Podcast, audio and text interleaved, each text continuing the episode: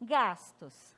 Lá no checklist do sucesso, tinha lá estar atento para não extrapolar o limite de gasto e entender as bases de cálculo dos limites específicos. Bom, limite de gasto, até dia 20 do 7, a gente vai ter, por meio de portaria, o TSE vai informar qual é o valor.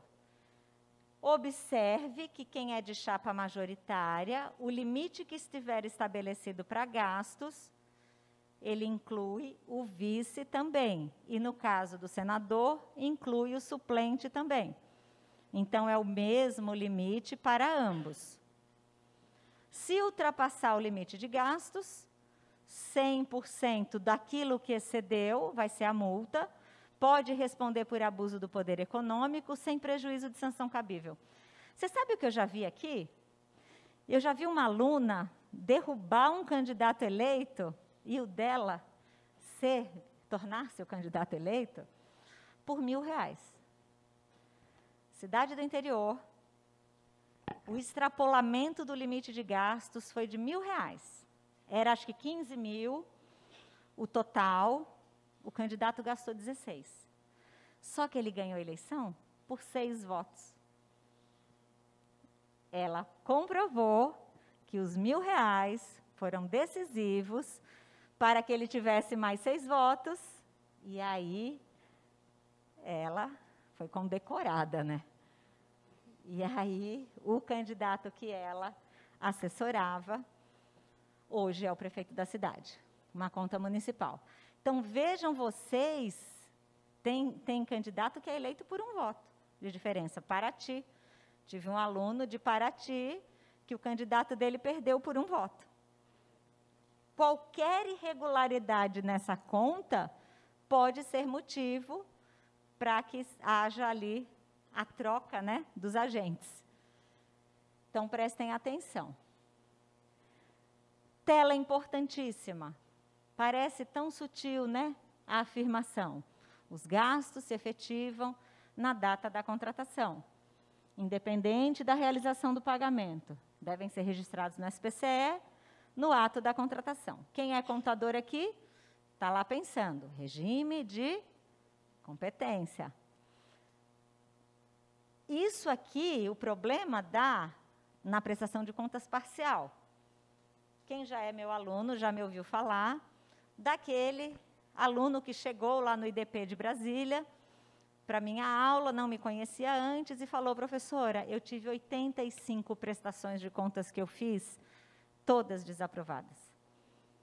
Eu tenho que trabalhar em outro mercado, porque aqui em Brasília ninguém quer ouvir falar no meu nome. Falei, mas o que foi que aconteceu? Eu só registrei tudo no pagamento.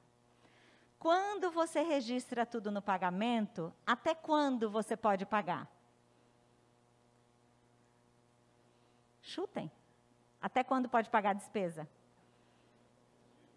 Ou até a data da eleição, ou, se for pendente, até a data da entrega.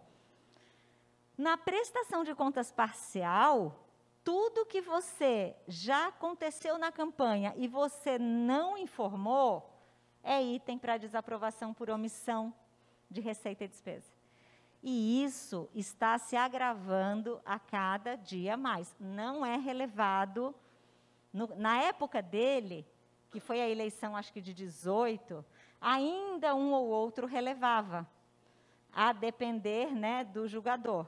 Agora não se releva mais. Uma informação singela: os gastos se efetivam na data da contratação essa frase, desconsiderada por ele. Ele teve que mudar de cidade para poder continuar trabalhando e perdeu.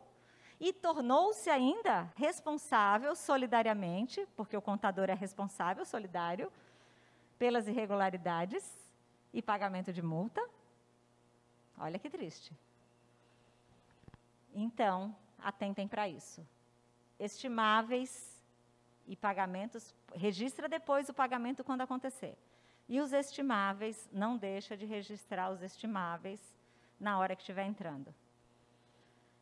Vocês sabem que existe a contra-campanha, né? Ajam como se tivesse um oponente seu lá, de olho na sua campanha e no Divulga Cande Contas. O que, que é o Divulga Cande Contas? É o portal lá do TSE, do site, onde todas as informações das campanhas vão subindo. Eu sempre falo que é um show de transparência, né? Da Justiça Eleitoral. E trabalhem como se você tivesse um oponente checando se o que está na rua, se o que está acontecendo na sua campanha está lá.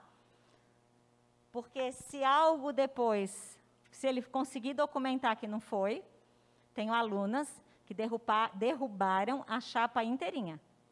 Só checando. Rua, fotografando, divulga de contas. Rua, derrubaram a chapa inteira. Conhecimento é poder.